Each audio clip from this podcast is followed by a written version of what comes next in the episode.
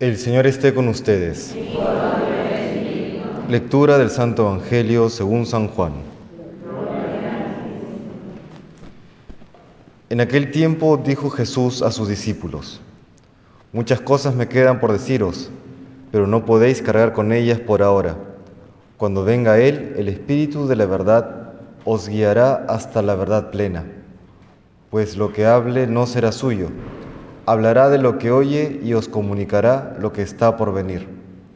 Él me glorificará porque recibirá de mí lo que os irá comunicando.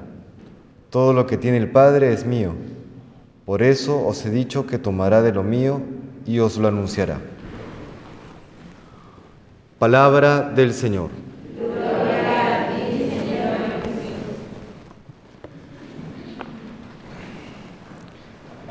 Qué importante al momento de la evangelización, un par de puntos que nos enseñan las lecturas del día de hoy. La primera, como dice el Señor, encomendarnos al Espíritu Santo para que nos conduzca hacia la verdad y nos ayude a los demás a alcanzar la verdad también, que nos pueda a través de nuestras palabras ir despejando aquella confusión, aquellas dudas, aquellos prejuicios que pueda tener las personas y que les impide alcanzar la verdad. Y parte de esto es también aquella preparación que debemos tener de a quiénes son o quiénes son las personas a quienes vamos a evangelizar. Y esto lo aprendemos de la primera lectura del capítulo 17 de los Hechos de los Apóstoles, en que encontramos este conocidísimo discurso de San Pablo en el Areópago eh, de Atenas, en aquel lugar donde se debatían ideas, se discutían, ¿no? se, se, dialogaba mucho. Y él hace pues esta aproximación a partir del Dios desconocido y dado que es un discurso relativamente largo, digamos, en un lugar donde la gente estaba muy acostumbrada a debatir, se entiende que había captado la atención de los presentes. Y sin embargo, al momento en el que él habla de la resurrección de los muertos, nos dice el relato que unos lo tomaban a broma, otros se, se comenzaron a burlar de él, ¿no? ya te oiremos en otra ocasión. ¿Qué es lo que había pasado? Cuando nosotros oímos de la palabra resurrección, todos nos emocionamos, ¿no? Porque ¿quién no quisiera superar la muerte? Por supuesto que es atractivo.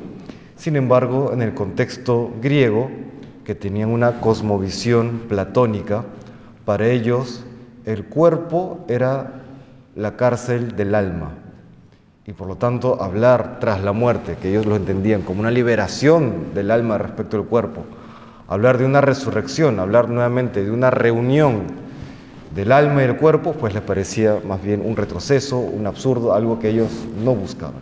Por eso ah, ya te, te oiremos en otra ocasión. ¿Cuál es la cosmovisión que hoy el mundo nos presenta? Es una cosmovisión en la cual la libertad individual está exaltada por encima de todo, es el valor máximo. Y por lo tanto, por ejemplo, hablar sin preparar el terreno de un Dios que nos da los mandamientos para que lleguemos al cielo, suena absolutamente restrictivo. No gusta. No en esta sensibilidad actual, en esta cosmovisión actual, hablar de que hay unos mandamientos que hay que cumplir y tal, suena son extraños. Y por supuesto que hay que cumplirlos, pero habrá que hacer énfasis, por ejemplo, que esos mandamientos, más que restrictivos, son el cauce por donde va todo el potencial humano. Y antes de ser restrictivos, son liberadores. Que esos mandamientos Dios nos los da por amor. Así como un padre amoroso, una madre amorosa, da ciertos límites a sus hijos para que vayan por el camino del bien y crezcan plenamente, se desarrollen plenamente como personas, de la misma manera pues Dios también nos da ciertos límites, no para restringirnos, repito, sino para liberarnos, para que podamos alcanzar la plenitud como seres humanos. Pero este trabajo es previo, no es parte en, en estricto sentido de la evangelización, pero hoy, como siempre, como lo vemos en la primera lectura, se requiere que conozcamos también todos estos temas si queremos realmente ayudar a las personas a llegar al reino de los cielos.